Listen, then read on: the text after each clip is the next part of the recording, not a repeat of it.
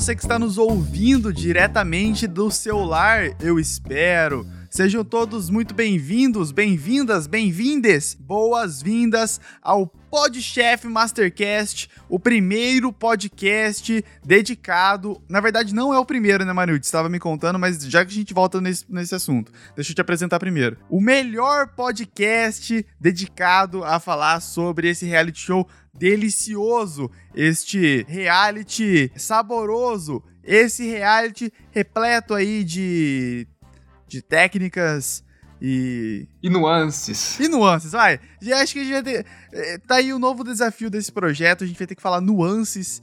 É, em todo episódio, mas não necessariamente nesse contexto, porque senão fica muito manjado. Como você já sabe, como você já ouviu, junto comigo nesse, nessa empreitada rumo aos sabores mais emos da nossa sociedade, tem o Gabriel Mariucci. Uou, chegamos, hein? Chegamos, hein? Chegamos, hein, galera? Só vem ouvir. A semana ela só começa na quarta-feira pra gente, né? Pra gente a semana começa na quarta e termina na terça. Aí, quando começa aqui a gravada, aí eu me sinto até mais feliz. É, já que você falou de nuances, a partir do próximo programa as pessoas vão ter que contar quantas vezes a gente fala a palavra nuance. Aí no final do programa a gente dá uma. A gente fala o motivo, a gente dá o prêmio para quem acertar essa conta, pode ser? Não, fechou. A gente vai, fazer, vai montar um contador aqui para registrar todas as nuances Exatamente. Por aqui tá tudo tranquilo, tranquilo como o André na prova de ontem. Aqui tá tudo tranquilo, que daí a gente já puxando um gancho do programa de ontem, aqui tá tudo tranquilo, assim como o André. Quem que era o André mesmo? O André foi o publicitário, que ele terminou o mercado mais rápido ali de todo mundo, e tipo assim, ele nem correu no mercado, ele andou, pegou as coisas que tinha que pegar, e antes da, do mercado fechar pro pessoal, ele já tava voltando pra bancada dele bem de boa. ele lá foi um sinônimo. Cara, eu queria ser assim na vida. Né? Sinônimo da tranquilidade era o André ali. Da tranquilidade e da eficiência, né? O cara sabia o que queria, foi lá, pegou e acabou. Não tem esse papo aí de ficar inventando coisa, Exatamente. não. Exatamente. Inclusive, eu, eu acho que isso é uma parada que a gente pode conversar nesse episódio. Mas antes, vamos lembrar aqueles que nos ouvem, Mariucci, que estamos nas redes sociais. Se você é de Instagram, siga a gente no Instagram, podchefmastercast. Se você gosta do Twitter, gosta de memes, gosta de 140 caracteres, gosta de piadas prontas, piadas instantâneas, segue a gente no Twitter, podchefm. Todas as nossas redes sociais estão na descrição do episódio. E... e nossa comunidade no Orkut? Cara, falando nisso, eu, eu, eu tava vendo ontem, anteontem, que o Orkut voltou, cara. Tá zoando? Sério? Verdade. Tipo assim, não é o mesmo Orkut, porque o Orkut foi desativado pela Google Sim. em 2014, mas tem um fã brasileiro que tá refazendo o site com toda a estética, igualzinho era antes. Só que daí você, tipo, começa do zero, né? Que da hora. Inclusive, eu achei a, o, o, domínio do site muito bom, que é orkut.br.com. Que da hora. Tinha que ser brasileiro, cara. Ah, que tinha massa. que ser, tinha que ser. Nosso país é muito bom, cara, nisso. Que massa, não sabia disso, não. legal, legal. E aí, vocês que nos ouvem também, é, se né, estiverem dispostos a entrarem em mais uma rede social, que inclusive tem muitas críticas às redes sociais, acho que talvez voltando à era do Orkut, a gente possa ter mais esperanças nesse país e aí, se vocês quiserem, a gente faz uma, uma comunidade também no Podchef Mastercast lá no, no Orkut. Até porque na época que tava o Orkut, o país ia bem melhor, né? Vamos com, convenhamos aqui, né? Cara, é, era legal, né? Eu acho que era o Orkut ali. Cara, eu, a, minha, a minha teoria é a seguinte. Eu não sei se você já viu aquele, aquele tweet do Petkovic, Ah. que ele fala assim que, que tudo vai melhorar depois da, da, da Copa de 2014. Depois da Copa. Esse, esse foi o grande mal. Depois que, Ai, que aconteceu isso, velho, nada mais foi como É antes. verdade. O cara cantou muita vitória antes da hora. Você não pode. Essas coisas você guarda pra você. Ele, o Petkovic quis contar pra todo mundo e acabou que a gente caiu nessa, né? Aí, É, a gente caiu ne- nesse mar de, de, de erro e, e destruição, cara. Pois é, pois é. Complicado, hein? Mas vamos falar do que interessa, né? Cozinha, nacionalidades, carbonara, Carbonara. ou melhor dizendo, carbonara.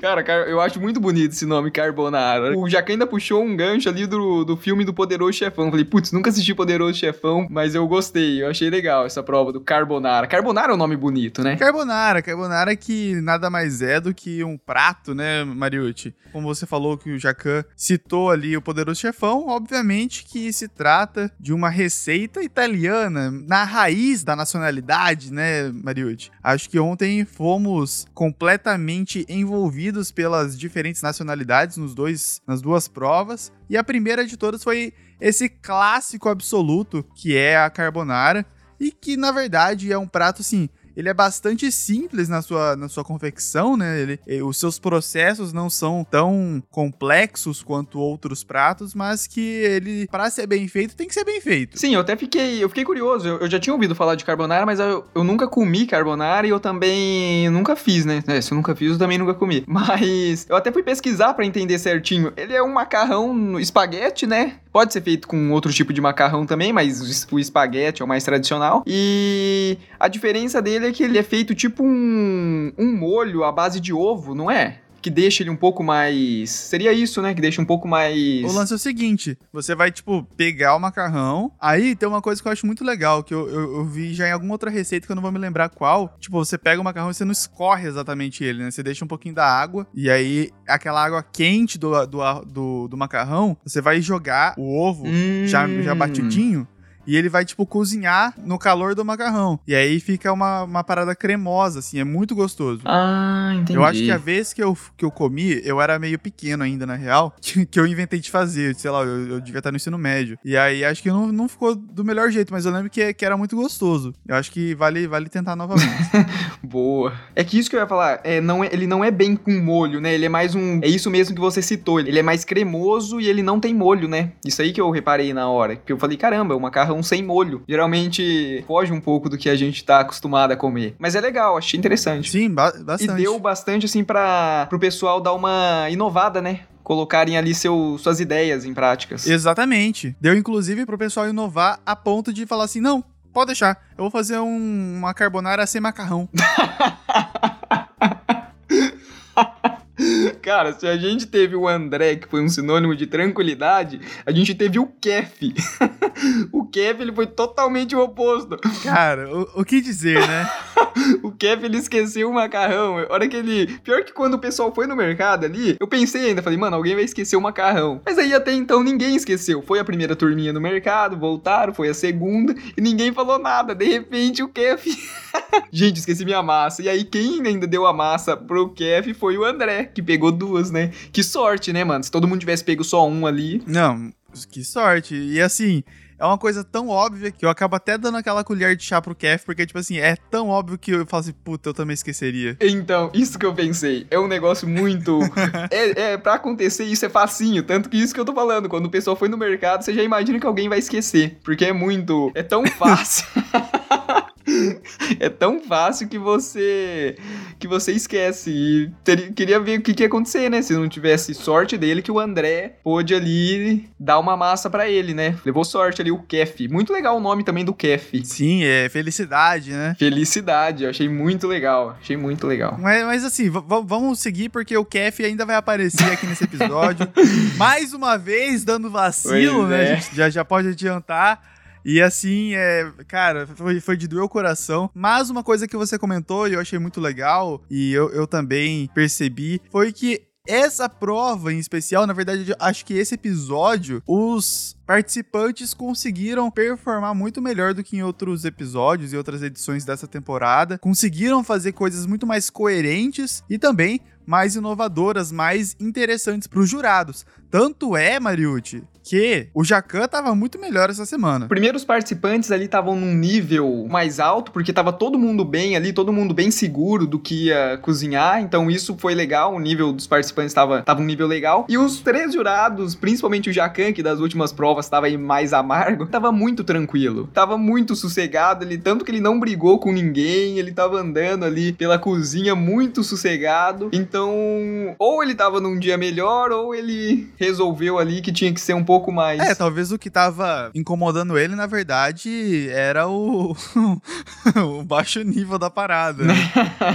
Também, né? Vai saber. Às vezes, quando, quando você cai ali, muitos participantes que estão meio perdidos, que não sabem muito bem o que cozinhar, às vezes estressa um pouco o cara, né? Porque o cara tá acostumado com um pessoal ali que já tem uma noção, pelo menos. E uma coisa que eu queria, assim, que eu fiquei pensando ontem, como é que como é que será que tá sendo o processo de seleção de cada participante desse? Porque em alguns momentos eles mostram as imagens das pessoas cozinhando dentro de casa em alguns momentos mostram, parece que dentro de um estúdio deles ali no processo de seleção. Eu fiquei curioso para saber como é que será que eles estão selecionando os participantes. Então, eu acho que deve ter alguma prévia, porque assim, ontem mesmo, no Twitter, eu vi um, um rapaz que tweetou que ele tinha enviado um, um, vídeo pro Masterchef há não sei quantos meses, sei quantas semanas, e que agora eles retornaram um e-mail pedindo pra, pra entrar em contato com ele e tal, e, e que ele tava empolgado. Uhum. Então, eu acho que deve ser, talvez, tipo assim, tem essa primeira peneira que é online, e deve ter uma segunda ainda que eles, pelo menos, acho que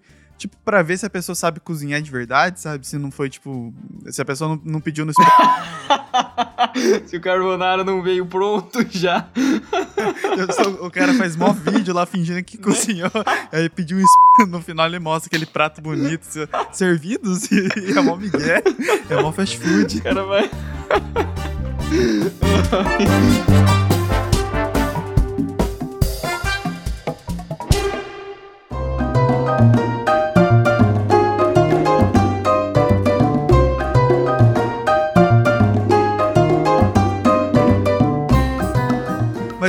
Eu tava pensando aqui, a gente tava falando sobre a qualidade do, dos nossos participantes da, dessa semana e que realmente eles foram muito melhores, porque assim, eles fizeram pratos que eu achei realmente interessantes. Tipo, a carbonara tem um, um meio que um formato, mas que é, é, ela pode ser completamente transformada, né? Tanto que vimos isso, por exemplo, com o prato da, da Ana, que fez um, uma parada super legal com cogumelos, né? Também tivemos ali um prato com abobrinha, outro com frutos do mar, que inclusive sobrou lá um, um, uns dejetos de camarão, né? Mas assim, camarão. assim, bom, se os chefes deixaram passar, quem somos nós, né? Pra não deixarmos passar. Então, assim, fica aquela, aquela dúvida, né? Porque a gente também não é tão entendedor da parada, mas será que a prova contribuiu? Os participantes contribuíram ou foi uma junção, né? Eu acho que foi uma junção desses dois fatores que você citou aí e eu acrescento um a mais, que foi os chefes também. Os jurados lá, eles deram um pouco mais de liberdade também. Tanto que no, no prato, eu não vou me lembrar de quem agora, mas teve um prato ali que eles falaram, ah, tipo, não ficou tão carbonara porque não ficou com aquele sabor da carbonara, aquele sabor mais, é, mais defumado, né, hum. vamos dizer assim, do que vem do bacon. Mas que ao mesmo tempo eles deram essa liberdade para os participantes, então tá, tá valendo, tá dentro do jogo. A Ana mesmo, ela fez um macarrão ali, um carbonara, uma pegada ali mais vegetariana, né? E o Jacan falou um negócio que é muito real. Você tem que julgar pelo pelo sabor, porque se você vai no restaurante e pede aquele prato dela, você tá esperando o que vai vir. Então você não pode falar, ah, não tá com o sabor da carbonara, ah, não tá o que eu esperava. Não, você pediu algo vegetariano. Então, dar essa inovada é legal. Dar essa inovada, você abre aí mais um, um leque aí de, de possibilidades para você trabalhar um prato. Então, pensando por esse lado, foi muito legal a prova. E eu acho que, que realmente essa é uma forma até mais justa, né, da gente poder analisar os pratos, porque muitas vezes a pessoa entrega a parada mais próxima do que, do que pediram, mas, né, fica meia boca enquanto tem uma parada muito melhor. Eu, eu, eu não sei.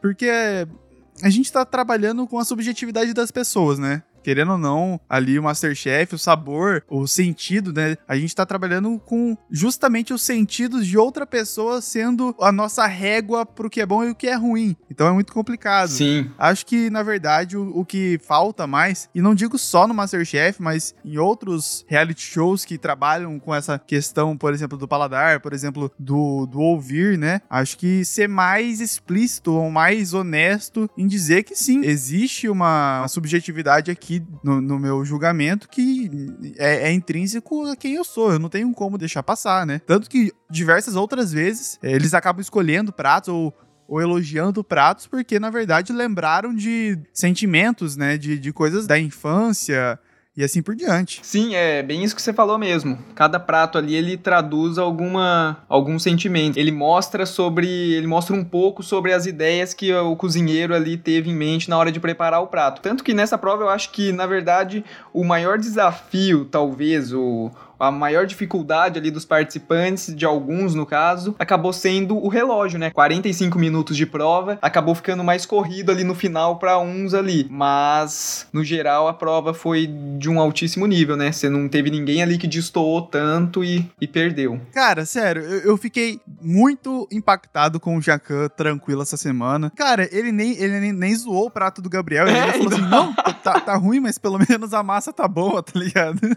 O cara fez piada com o pastor. É verdade, tinha um pastor. Foi, foi realmente muito, muito diferente essa, essa edição. Cara, e como você falou aí do pastor, você citou o Sidney, ele foi uma das pessoas também que tentou inovar um pouco no prato, que acabou se perdendo ali um pouco também, mas a, a ideia dele, ele tentou dar uma, é, uma minerada, né, na, vamos dizer assim, no, no carbonara. Ô, Mariucci, mas calma aí, calma aí. Vamos começar do zero, né?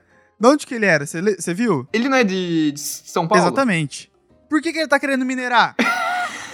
Cara, você já reparou que tem um, um quê com a comida mineira? Porque todo restaurante chama alguma coisa mineira.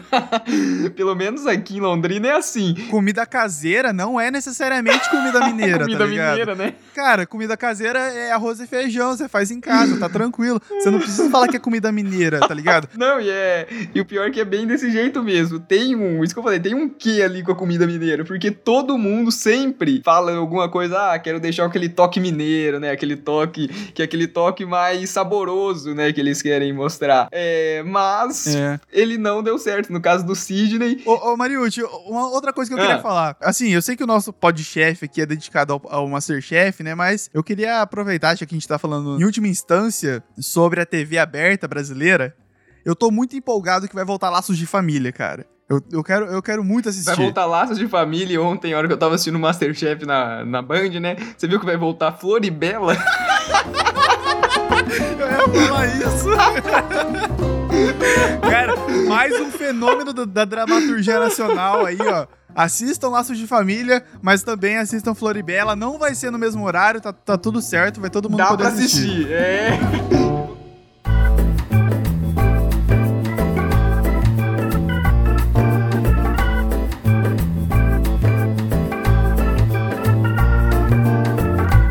vamos para a segunda prova porque o tempo urge e as batatas estão no forno, Mariucci. Quem que saiu da primeira prova para poder manter aí os concorrentes da prova mais esperada da noite? Cara, dessa vez saíram três participantes. Sidney, que apresentou, tentou dar a minerada no, no carbonara, não deu muito certo. O Gabriel, que embora o macarrão dele tava no ponto certo, o sabor, eles falaram que ficou muito salgado, né? Tava difícil de comer, então acabou também sendo eliminado. E a Tereza foi a, foi a terceira eliminada. Aí ficou ali um certo nervosismo ali para tentar saber saber se eles iam eliminar mais alguém. Ficou entre, ali entre o Kef e a Caroline, mas não, seguiu cinco participantes para a próxima prova, que foi a prova, vamos chamar de culinárias do mundo, né? Seria mais ou menos assim. Inclusive que a gente comentou na no, no nosso Instagram, né? É verdade, teve um post. Perguntamos ali o que, que o pessoal estava esperando, quais eram as expectativas. Inclusive, muitas das expectativas que apareceram nos comentários foram contempladas na prova. É verdade. A Manu, um abraço aí pra Manu, que citou a comida mexicana e Exatamente. ela mandou bem, ó. Mas ela acertou e foi a comida mexicana, argentina, brasileira, espanhola, japonesa e portuguesa. Seis, seis né, cozinhas para cinco participantes. Então uma ia acabar ficando de fora. E ficou qual? E ficou Foi muito boa essa parte. E ficou a japonesa. Só lembrando que a, o destaque da prova anterior foi a Ana. E ela levou a vantagem de poder escolher qual culinária ela gostaria de trabalhar e escolher também a de cada um. Ao mesmo tempo, ela teve essa vantagem, mas não sei se no fim das contas a vantagem foi vantajosa para ela. o Kef, ele falou que ele queria pegar todas menos a Argentina. Qual que você acha que ele pegou, Vitor? Ah, mano, é... É, tem horas que é melhor a gente ficar quieto, né? Pra, pra, pra não, não chamar atenção. Essa era uma hora. Cara, toda vez que alguém fala alguma coisa assim, o cara já sabe que o cara vai se ferrar nisso, ele vai pegar alguma coisa que ele não quer. Cara, o que, que você achou dessa prova da Culinárias do Mundo? Eu achei a brasileira talvez seria ali a mais difícil, você concorda comigo? Até antes deles revelarem a caixa. O que, que, você achou dessa prova? Cara, eu gostei bastante dessa prova, porque apesar de ser né, uma prova canônica do nosso Masterchef, sempre tem algo parecido, algo próximo ali, trabalhando com as nacionalidades, com as tradições culinárias de cada região. É, é uma prova que, assim, ela abre espaço para muita possibilidade. Dessa vez não foi diferente. Só que eu acho que, assim, eu acho que a culinária brasileira, ela é uma espada de dois gumes, ou melhor, uma espada de dois legumes. Porque ela pode ser muito boa, a pessoa pode ir muito bem de uma forma muito simples, ou ela pode ir muito mal. Então ela pode complicar ou, ou simplificar e é, é, é, muita possibilidade, é muita versatilidade e ainda mais por estarmos no Brasil complica bastante, né? Eu acho que, que esse talvez tenha sido um dos um dos tropeços da, da Ana. Então, isso que eu fiquei pensando na hora que eles começaram ali, que revelaram as nacionalidades que seriam feitos ali os pratos, é, muitos ficaram, tipo, querendo a, a caixa do Brasil. E desde o início eu pensei isso, falei, meu, todos ali deve, devem ter suas dificuldades e, e também as suas vantagens. É, mas a brasileira, ela tem muita influência e a brasileira, ela varia muito. Então, se você não conhece o Brasil inteiro, se você mora, por exemplo, mais no sul e cai um prato mais típico do Nordeste e você não conhece, você já se ferrou ali se os ingredientes forem... Se cai uma maniçoba, já era. Se cai, se cai uma maniçoba, mano, tá, a pessoa tá perdida ali se ela não conhecer. Então eu achei desde o início, falei, mano, a brasileira vai ser a que vai dar mais trabalho. E meio que cumpriu com as nossas expectativas, né? Porque a brasileira, tirando ali por base das outras caixas, foi foi a que talvez estava mais difícil. E quem ficou com ela foi a Ana que ela, ela mesma escolheu ficar com a comida brasileira. Ela escolheu a caixa do Brasil e distribuiu as outras. Mas eu acho que é assim, Mariucci, foi mais uma prova, né, que seguiu muito bem, um nível legal de prova, igual a gente comentou na prova passada. Pessoal conseguiu cumprir de uma maneira de qualidade, tava valendo, passou, todo mundo passou de ano. Mas quem chamou realmente atenção não foi nem quem ganhou, nem quem ficou no meio, foi quem, sei lá, o que, o que fez ali, né, velho? Que foi o Kef. Vai, a gente precisa falar sobre isso. Precisamos falar sobre Kef. não tem como. O Kef ele mostrou que é um grande cozinheiro. Sim. Isso aí ele mostrou. Ele mostrou que ele é um cara que manja muito, mas o, o, grande problema ali dele foi o relógio. Tanto na primeira prova quanto na segunda. O Kef, ele tinha um relógio ali no meio do caminho dele que atrapalhou muito ele, porque ele mostrou que ele sabia muito fazer ali. É. Tanto que ele é um dos caras que, mesmo não tendo vencido essa prova, é, nem tendo ficado entre os melhores, ele é um cara que talvez merece, merecia aí uma oportunidade num Masterchef formato normal, né? Porque o Kef, ele mostrou que ele, ele sabe lidar na cozinha. Mas ele acabou se perdendo no tempo e quase que nós tivemos uma, um replay aí do, do ravioli, né? Que nós tivemos algumas semanas atrás. O do Kef chegou perto disso. É, que foi com o. Como que era o nome do rapaz da, da, da, semana lá? Esqueci o nome do rapaz, cara. Mas o, o Kef, ele chegou perto de reprisar ali o ravioli, cara. Sabe o que aconteceu, Mariucci? Ah. Ele chegou perto demais do sol. Você conhece a história de Ícaro? Não. Cara, da mitologia grega, é, Ícaro. Peço perdão também já aos historiadores de plantão, aos literatos, né? Que conhecem a história melhor do que nós, mas ele é filho de Dédalo, os dois viviam aprisionados e Dédalo era um grande inventor e ele criou asas de bronze para eles, asas de cera, não lembro certinho, mas para eles voarem uhum. para fora do labirinto para eles poderem fugir. E aí ele, ele avisou, falou assim: ó, ó, ó Ícaro, se liga, ó, não, não uhum. chega perto do sol não, não fica moscando porque senão vai derreter, você vai morrer, pia. Tá doido? Aham. Uhum. E aí ele falou, não, ele falou assim: não, deixa, confia no pai, deixa comigo, deixa vomigo, tá ligado? Aqui é, é. Brasil. Aí ele voou, voou, voou, chegou perto do sol, a, as asas derreteu e ele caiu e morreu, tá ligado? Eu acho que foi isso que aconteceu com o Kef, cara. Cara, podemos, podemos chamar o Kef de, I, de Ícaro ou Ícaro de Kef. E, cara, é, foi um negócio até difícil de você entender, porque o prato dele tava pronto. Era só, só colocar, velho. Era só colocar. Era só colocar no prato e apresentar. E sabe o que foi o melhor? Assim, a gente dá risada, tudo mais dá dó dele, né? A gente ficou. Você fica triste, porque. Ah, é revoltante né, velho? É, mas ele tinha tudo para ganhar essa prova. E a hora que começa a contagem regressiva, que ele ainda tava com o prato dele quase montado, só faltava a carne ali por cima, ele começa a jogar a carne, aí quando conta zero, ele joga um rapidinho. aí os manda tirar. É, é um misto de revolta, de tipo assim, mano, por quê? E ao mesmo tempo você quer abraçar ele e fala, não, cara, vai ficar tudo bem, é só mais uma fase, tá ligado? Então, daí meu pai ainda falou, meu pai falou, ué, por que, que não deixaram?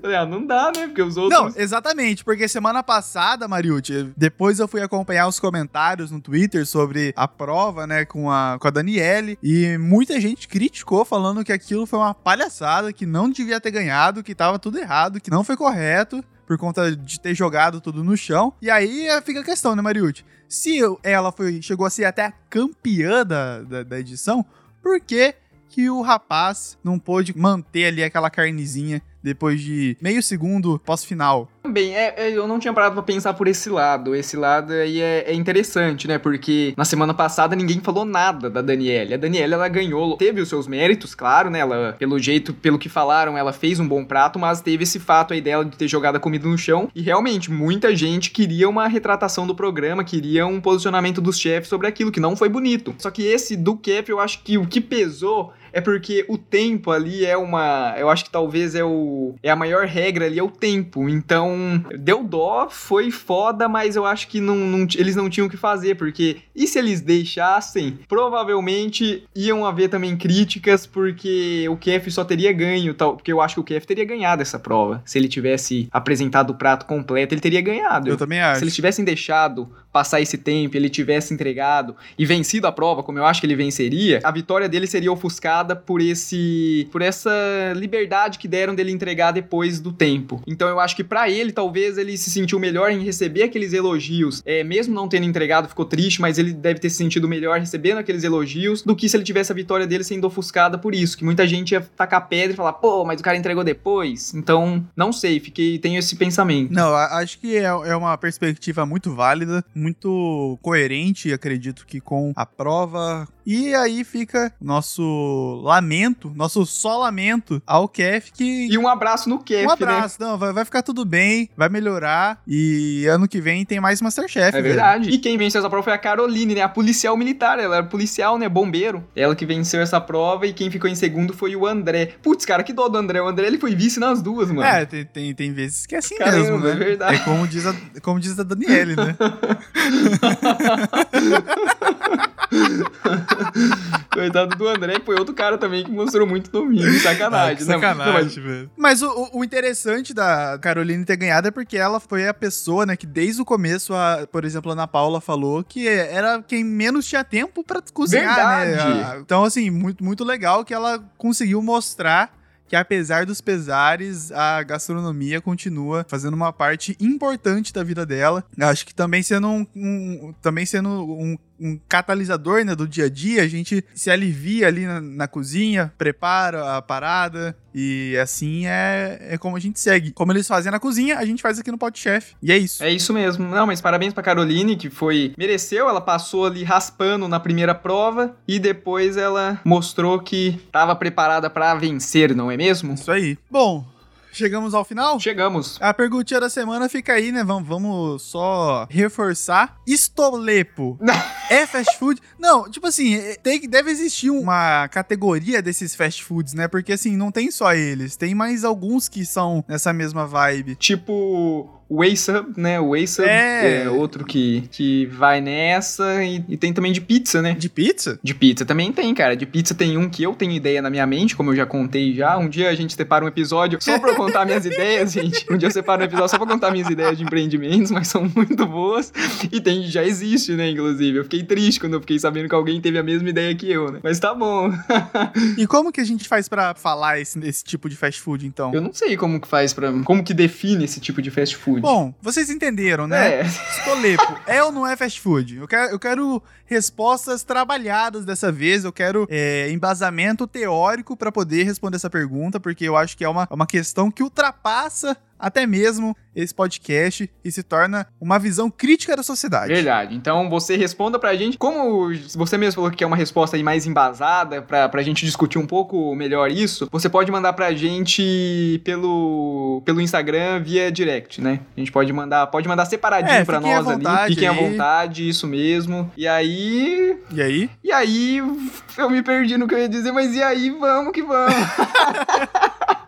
E aí vamos. É isso aí. Não se esqueçam de seguir a gente nas redes sociais, se inscrevam no feed do podcast para não perder nenhum episódio, compartilha com um amigo Isso. também esse programa que acho que vai ser interessante, né? Ou não, né? Mas aí é contigo. Segue nossa página no Insta, curte lá todas as publicaçõezinhas que a gente faz, que a gente faz com todo o amor e carinho. E comenta também se quiser. Marca um amigo nas, nas postagens de curiosidades, né? Verdade, outra, outra coisa legal, assim, pra você ali discutir com seu amigo, né? De repente tá faltando papo nessa quarentena, ó. Já manda logo lá um comentário e fala: e aí, o que, que você acha disso? E a gente também vai estar comentando em cima e respondendo todos os É comentários. isso aí, conta pra gente o que mais você quer ver naquela rede social. A gente tá entrando agora, nós dois é tudo meio, meio noob na, na, na rede, então daí vai, vai dando sorte e a gente vai melhorando. Boa, boa. Então é isso? é isso, né? Vamos nessa. Vamos nessa, então, aquele abraço e Falou. tchau. Vamos terminar dando, dando tchau, tchau? Vamos. Um, dois, três e tchau, tchau. Tchau, tchau. Tchau! Tchau.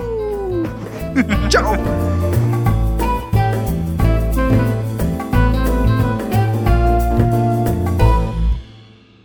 Este podcast tem a produção e apresentação de João Mariucci e Vitor Assis, edição de Vitor Assis e trilha sonora por Kevin MacLeod, com as faixas Private Eye, Verano Sensual e Happy Cats, utilizadas sob licença de atribuição do Creative Commons. Até a próxima!